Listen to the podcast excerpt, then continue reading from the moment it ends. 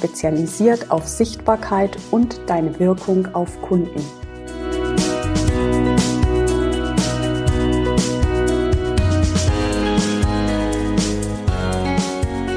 Schön, dass du heute wieder dabei bist. Heute geht es um ein sehr spannendes Thema und zwar, warum Fotos oft die Initialzündung sind, endlich loszugehen. Es kann sein, dass du vielleicht erstmal denkst, wenn du dich selbstständig machst, jetzt mache ich erstmal ähm, meine Programme, dann mache ich erst dies und das und irgendwann, weil man es ja macht, mache ich die Bilder. Ich muss dir sagen, ich habe ganz viele Kundinnen, die mit den Bildern starten. Und sie waren selber überrascht, aber Bilder können oft die Initialzündung sein, endlich loszugehen. Warum? Du hast es schwarz auf weiß. Du siehst dich als Unternehmerin, die du sein möchtest. Ja? Und du siehst dich in einer Location, die genau zu deinem Unternehmen passt und du kannst einfach gar nicht anders, als loszugehen und dein Unternehmen auf den Markt zu bringen. Also es muss nicht zwangsweise so sein, dass ein Fotoshooting für dein Business ein Tool ist, was du als letztes umsetzt, ja, wenn du genau weißt, wo du hin willst.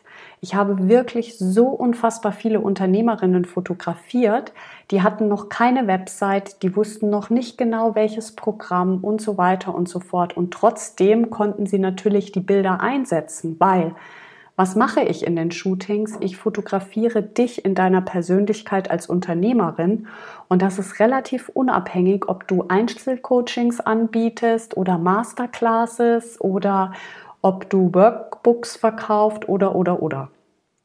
Sondern es geht ja um dich als Unternehmerin, deine Facetten als Unternehmerin. Ja? Warum nutzen wir das aber oft nicht? Das hängt wirklich damit zusammen, dass wir einfach nicht mutig sind. Ich sage es ganz klar, fotografiert zu werden erfordert Mut und Vertrauen. Du brauchst keinen Mut und du brauchst kein Vertrauen, wenn du zu einem Fotografen gehst, der einfach dich nur ablichtet.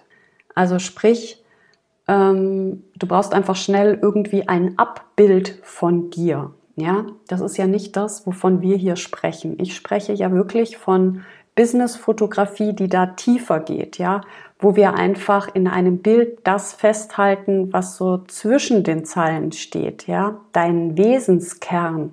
Das ist das, was vor der Kamera ähm, sichtbar werden darf.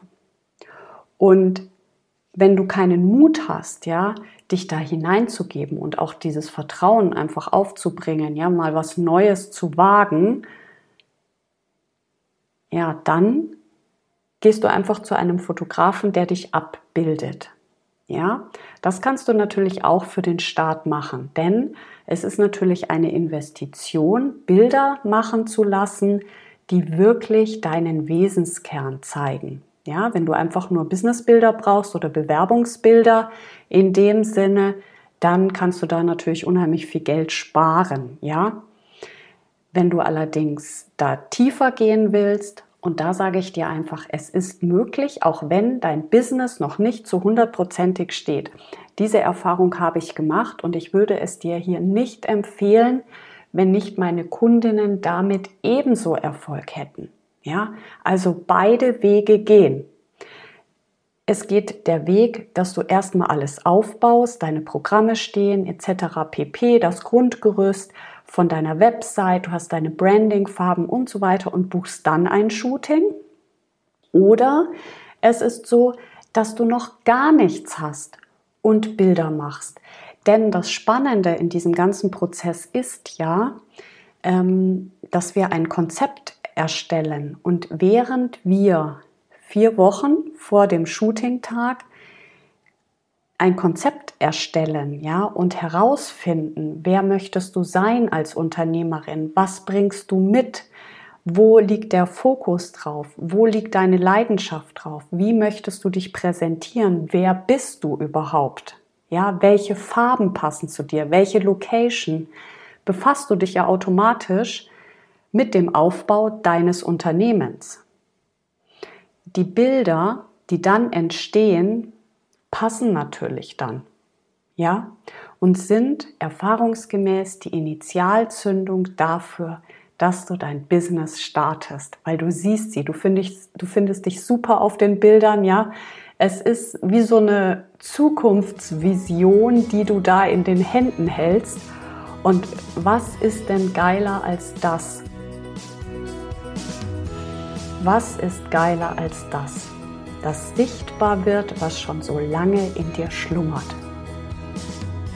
Vielen Dank, dass du reingehört hast und wir sehen uns zur nächsten Folge. Deine Stefanie.